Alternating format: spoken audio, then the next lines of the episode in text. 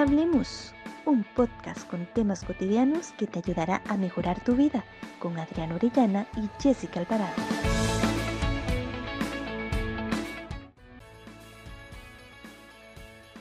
Hola, bienvenidos a un nuevo episodio de Hablemos. Jessica Alvarado te saluda, es un gusto tener la oportunidad de compartir con vos que nos escuchas semana tras semana de un nuevo tema que sabemos va a ser de gran provecho. Le doy la bienvenida a mi compañera Adriana Orellana. Hola Adri.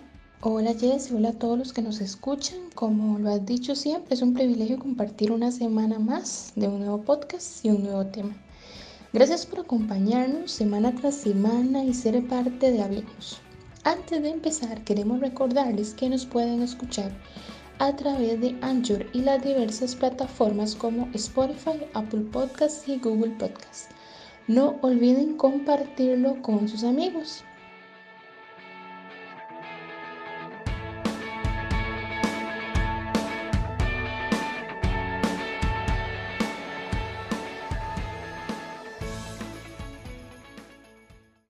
Esta semana hablaremos de las relaciones sanas. Y bueno, es que ¿quién no ha experimentado o pasó por alguna relación de pareja que ha causado alguna herida?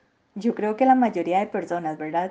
Y es que de una u otra manera hemos o las personas han experimentado relaciones cero sanas, donde características muy determinadas son la clave de que aquella relación del pasado no haya funcionado o incluso que la relación de pareja que está construyendo actualmente pues da indicios de que no va por un buen camino. Precisamente con el tema de hoy, pues queremos llegar a identificar cada aspecto importante dentro de una relación y si verdaderamente estamos en una relación sana. Acá es vital aclarar que no queremos vender la idea de que las relaciones sanas son perfectas. No, no, no, porque no hay relaciones perfectas. No queremos idealizar las relaciones, porque por más sanas que sean, somos personas y siempre tendremos algún inconveniente, tendremos diferencias o alguna situación que afrontar. Pero ahí está la clave. ¿Cómo es que afrontamos? ¿Cómo es que resolvemos esos inconvenientes? Entonces, ¿cómo poder reconocer esos elementos de una relación sana? ¿Qué son esos elementos que la representan? Entonces, a partir de reconocer cómo es, es que realmente podemos valorar nuestras relaciones y cómo las estamos viviendo. Adri, has tocado un punto fundamental que todos como personas pues debemos de tener claro, ya sea dentro o fuera de una relación de pareja, que es precisamente entender que no existe persona perfecta, que no existe relación perfecta y probablemente podremos tener cierta admiración por una persona, por sus cualidades y virtudes, pero así como tenemos esa admiración, también podríamos tener una desilusión. ¿Por qué? Por el hecho de que al ser seres imperfectos podemos en algún momento equivocarnos o que las cosas no salgan tan bien. Entonces ahí podría una acción, una palabra cambiar ciertos conceptos o perspectivas que teníamos de alguien o incluso que tenían sobre nosotros mismos. Y vos lo has explicado súper bien, el punto de la idealización. Y es que mm, no solo se trata de pensar en la relación perfecta, sino también de la pareja. Muchas veces antes de entrar en ellas las imaginamos como un ideal de perfección absoluta, ¿verdad? Porque al inicio uno valora que todo, todo, absolutamente todo es perfecto. Pero conforme pasa el tiempo, vemos los defectos de la persona. Nuestra pareja reconoce nuestras imperfecciones también y por ende la debilidad de la relación. Entonces, considero que así surgen los elementos que debemos tomar en cuenta para que una relación funcione y sobre todo que sea una relación de pareja sana. Exacto, Jess. Ese idealizar a veces puede ser un factor que debemos de tomar en cuenta. No es que la relación sea insana a veces, sino que se deja de idealizar a esa persona, ¿verdad? O bien que ya es el caso de que no sea una relación como sana, es que la persona realmente me esté generando algo, algún daño, ¿verdad? Entonces, a veces cuando se deja esa idealización, empezamos a ver la persona como es y como siempre ha sido, ¿verdad? Sin ese ideal. porque eh, se pasa la etapa de ese enamoramiento que no nos deja ver. Entonces puede ser que la persona eh, sí me haga daño o no después de esta idealización, pero todo va a depender del la- el tipo de relación que tenemos. Entonces, ¿qué puntos fundamentales podemos tomar en cuenta para identificarla? Por ejemplo, para vos, Jess, ¿cuáles creen que son esos puntos claves para una relación sana? Bueno, Adri, me parece que parte de las claves que debemos tomar en cuenta para mantener una relación sana o al menos trabajar en una relación sana es, como número uno, la comunicación. Considero que la comunicación es la base de toda relación, es fundamental para construir una relación sana. El aprender a, comunicarse, como lo hablábamos en podcast pasados, es vital. El diálogo es una pieza clave para que funcione.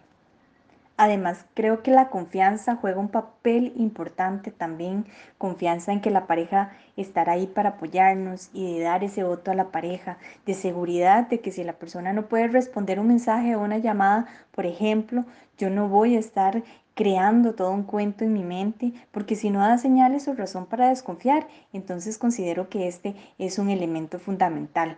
Así también el respeto ya que si se empieza por faltar el respeto, pues posiblemente se empieza a violentar a la pareja, por ejemplo, con gritos o golpes, palabras pasadas de tono también. Entonces, si se pierde el respeto en una discusión, pues ya pasamos la línea de lo sano a lo no sano. Entonces, podría decirte y mencionarte, ya como te lo dije anteriormente, eh, la comunicación, la confianza y el respeto son parte de esos puntos claves para ir construyendo una relación sana.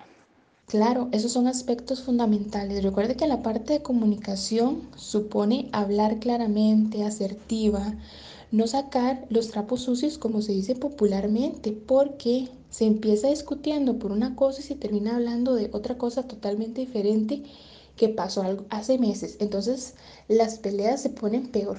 Entonces, estar conversando con la persona del acontecimiento que sucede en ese momento. Y otro elemento importante que le agrego a esta fórmula que también comentó Jess es ese respeto en las conversaciones para no terminar agrediendo el otro. Además, eh, la comunicación, en la parte de comunicación creo que los acuerdos de pareja son fundamentales. Esos diálogos que nos permitan tomar acuerdos en caso de no estar en esa misma línea o, o bien conversar qué soluciones se pueden tomar en conjunto y respetar esos acuerdos, que es muy importante, porque si los respetamos, obviamente hay un conflicto. Y a veces, este, si no se logra el acuerdo, porque en ocasiones pasas, pasa, a veces hay que ceder, alguna de las partes debe ceder, ¿verdad? Sin que eso se malinterprete, que siempre sea la misma persona la que sea, porque evidentemente hay una de las partes que no está poniendo pues su cuota, ¿verdad? Esos acuerdos implican que ambos sean en algún momento, si es que es necesario. Esos acuerdos tampoco implican obligar al otro a cambiar o a hacer algo, ¿verdad? Porque aquí nuevamente está ese respeto. Entonces, el no querer cambiar al otro es importante porque eso se volvería casi, casi un plan o una estrategia para hacerlo cambiar o hacerla cambiar y así no funciona.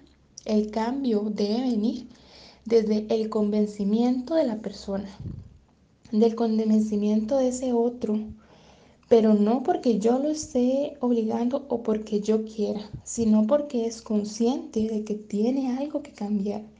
Y a veces en esos cambios se necesita ir a algún tipo de terapia, ya sea individual o de pareja. Entonces aquí es donde hay que valorar eso que deseamos que el otro cambie.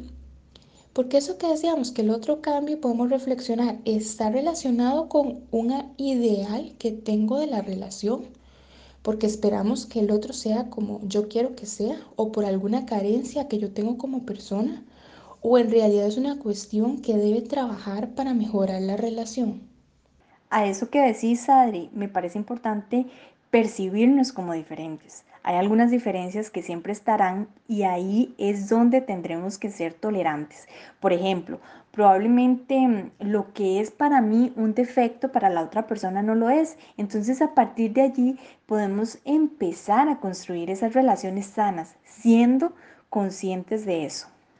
Correcto, por eso es importante conocer al otro, a la pareja, eh, la comprensión de la persona, porque vamos a tener que de tolerar como personas que somos para evitar en algunas ocasiones situaciones de conflicto. Esto no quiere decir que vamos a tolerar todo, ¿verdad? Aquí viene el identificar si lo que hace o me dice me hace daño, pues ahí ya no puedo tolerar porque también me estoy respetando. Entonces hay que valorar la situación porque dependiendo de cómo esté yo eh, con mi, conmigo, con mis relaciones, voy a percibir el trato del otro de una forma o de otra. Y aunado esto, una relación sana implica tiempo de pareja y cuidado de la relación de pareja. Esto es fundamental. El pasar tiempo de calidad con la persona es sumamente importante porque es el deseo que yo tengo estar, de estar con esa persona, es elegirla. Pero una elección desde la libertad, no desde el tengo o el que debo porque estoy en una relación, ¿verdad? Más bien, la pareja hace una elección, una elección de prioridad desde la libertad. Esto no quiere decir entonces que un día que salga con los amigos ya o las amigas ya, ya no me eligió, no quiere verme, ¿verdad? No, porque tenemos que ver el contexto. Somos seres individuales y también necesitamos relacionarnos, no porque un día se vaya con amigos o con familia, ya no es que no soy prioridad, no, es que hay que relacionar el contexto y el ser individual. En todo caso, si, se percibe que esto es una constante en todos los elementos de no priorizar, entonces, bueno, ahí sí tendríamos que valorar la elección y la libertad de que el otro decidió decidió no, no ponerme en ese sitio de prioridades de su libertad. Entonces, aquí pues tocaría una cuestión de decisión eh, por parte del otro para ver si se siente bien en esa relación, ¿verdad? Y, eh, y decida. Otro elemento es el cuidado, ¿verdad? Y como cualquier otra cosa que amamos, implica trabajo y tiempo. Entonces, implica que a veces no posterguemos ciertos temas de los que debemos hablar, porque eso puede desgastar la relación o cosas que hay que hacer. El pasar el tiempo es muy importante, el chinear a la pareja, esos detalles, las palabras bonitas que le podemos decir al otro para que se sienta amado y valorado es una relación sana, siempre desde la reciprocidad y recordando que cada uno tiene diversas formas de expresar el amor. Definitivamente esa reciprocidad y reconocimiento de que todos somos únicos, de que tenemos nuestra forma de ser, de sentir y de expresar nuestro cariño y amor es parte de esa construcción sana. Y acá me viene a la mente el libro de Gary Chapman, Los cinco lenguajes del amor. Está la edición para cónyuges, o sea, para matrimonios, y está también la edición para solteros. Este libro, quien ha tenido la oportunidad de leerlo y si no lo han leído, pues los invito a hacerlo, nos permite reconocer y a la vez entender los lenguajes que tenemos como seres humanos a la hora de expresar nuestro amor. Como lo hemos hablado durante todo el podcast y ahora Adri lo recalcaba, todos somos seres individuales, tenemos nuestros gustos, nuestros deseos y formas de ver las cosas y eso no implica que mi pareja debe ser exactamente igual a mí con los mismos pensamientos o gustos. Y el libro nos enseña eso, a entender que lo que a mí me gustaría que hiciera aquella persona por mí no es parte de su personalidad o lenguaje para transmitir su amor. Y no está mal. Cada quien tiene su manera de dar amor. Probablemente mi manera de, de expresar cariño sea a través de un contacto físico con abrazos y besos, por ejemplo, y el de mi pareja sea más de acciones, como el cocinarme, el ayudarme con algún quehacer. En realidad son muchas las maneras de expresar ese amor puro y sincero que va mm, a depender de la personalidad y tipo de lenguaje pues que tiene cada uno. Así es, cada uno tiene su mundo interno e interior irrepetible. Entonces recordemos que nuestra construcción de pareja se basa en esas experiencias y vivencias que hemos tenido de otras relaciones o inclusive de esas relaciones básicas del amor que son la familia.